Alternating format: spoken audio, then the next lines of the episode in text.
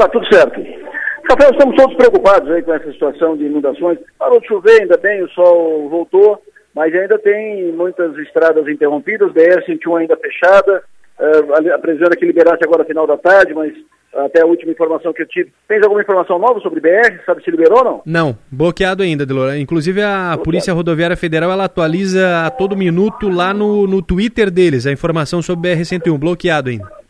Bloqueado ainda, pois é. Mas, uh, puxando pela história, o projeto de duplicação da BR-101 Trecho Sul previa a passagem pelo Morro dos Cavalos num túnel. Uma conversa muito demorada, uma polêmica, porque tem os índios ali no Morro dos Cavalos e a travessia é, dificultada, o, os órgãos públicos e os, e os gestores públicos não, tive, não foram competentes na discussão desse assunto, na negociação com os índios, e o assunto trancou, travou, não fizeram o túnel. O Ronaldo Benedetti, enquanto deputado federal, teve a grande sacada de uh, alargar, a, fazer uma pista mais da passagem pelo Morro dos Cavalos.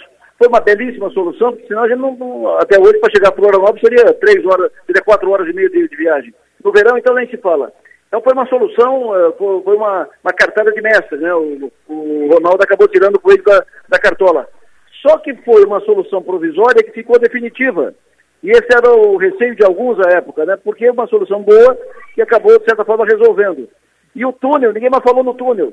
Então, o túnel é fundamental para completar a obra da BR-101. A obra da BR-101 Sul, ela não está concluída, falta vários pontos. Um deles, a principal obra que falta é o túnel passagem subterrânea sobre o Morro dos Cavalos.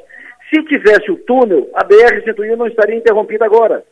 Então, é para um, um, episódio lamentável como esse, transtornos inúmeros, mas isso também serve para mostrar o quanto é necessário aquele túnel e o quanto é importante trabalhar, discutir na, na região, prefeitos, políticos, autoridades, recuperar o projeto original de duplicação da BR-101 e fazer cumprir está né, assumindo um novo governo, e que isso seja tratado pela bancada federal lá em Brasília. A conclusão da duplicação, a solução, eh, a execução, a, a implantação do túnel ali na passagem pelo Morro dos Cavalos, isso vai evitar transtornos muito. Se deu deslizamento hoje, não, não machucou ninguém, ainda bem, graças a Deus, eh, parou a BR-101 um dia inteiro. Imagina o prejuízo disso para a produção, para a economia, para as pessoas, transtornos crianças que estavam numa excursão Beto Carreiro não, não conseguiram chegar em casa, e transtornos mil, né? Pessoas que não conseguem se deslocar, que têm viagem programada pelo aeroporto de Florianópolis, não conseguem, perder a viagem e por aí afora. Então é necessário retomar a discussão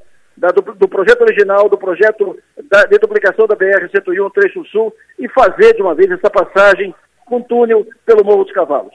Política. O governador eleito Jorginho Melo vai fazer na segunda-feira o anúncio de seus primeiros secretários. O primeiro anúncio da sua assessoria de imprensa, primeiro comunicado, primeira informação, é de que seria apenas um anúncio, sem entrevista do governador eleito. Uma reação enorme, afinal de contas, o governador não fala, não dá entrevista desde que foi eleito. É, e agora vai, vai fazer anúncio de secretariado com um comunicado apenas, sem entrevista. Então, se fosse para fazer isso, faz isso por nota oficial, faz isso no Twitter, é, faz isso no, numa live, faz isso num comunicado em vídeo. Eu conversei hoje com a assessoria do governador eleito. Ontem a posição era essa, não, é só um anúncio, sem entrevista. Hoje, conversei com a assessoria do governador eleito e a informação que vai ser agora à tarde de novo, a informação é que eles estão discutindo isso internamente. Na real é o seguinte, o Jorginho, nesse momento de eh, mudança de poder, mudança de governo, o Jorginho muito ligado a Bolsonaro, mas é governador, vai ter que se relacionar com o governo federal a partir de janeiro, o governo federal será tocado pelo Lula. Então, o Jorginho não quer criar zonas de conflito nem com os bolsonaristas, mas nem com os representantes do futuro governo. Então, ele não quer se, se, se colocar numa, numa coletiva onde ele pode ser perguntado sobre isso, sobre aquilo, em relação ao Lula, ao Bolsonaro, ao movimento de Lula, ao movimento de Bolsonaro, ao governo Lula, a, a, a essas manifestações. Ele não quer se colocar nisso para não ficar nenhuma saia justa para não criar atrito nem para lá nem para cá. É por isso que ele quer evitar a entrevista coletiva. Mas é difícil que o governador entre e sente numa sala, faça o anúncio do secretariado, levante e vai, e vai embora. Vai combinar com o jornalista para não perguntar sobre governo Lula, sobre Bolsonaro? Difícil. Então, esse é o X da questão e Jorginho e sua assessoria estão tentando administrar para segunda-feira, quando será feito às 10 horas, o anúncio dos primeiros secretários. A informação que tem é que será um secretário técnico, nomes reconhecidos, e disse hoje uma pessoa muito próxima ao Jorginho, serão todos nomes conhecidos e reconhecidos. Os nomes que serão anunciados segunda-feira serão majoritariamente técnicos.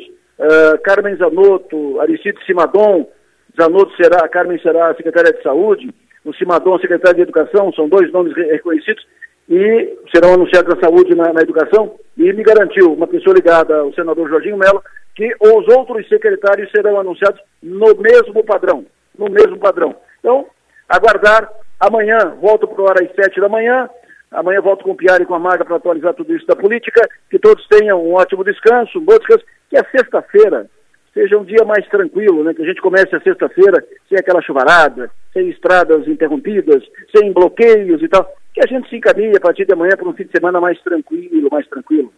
Boa noite.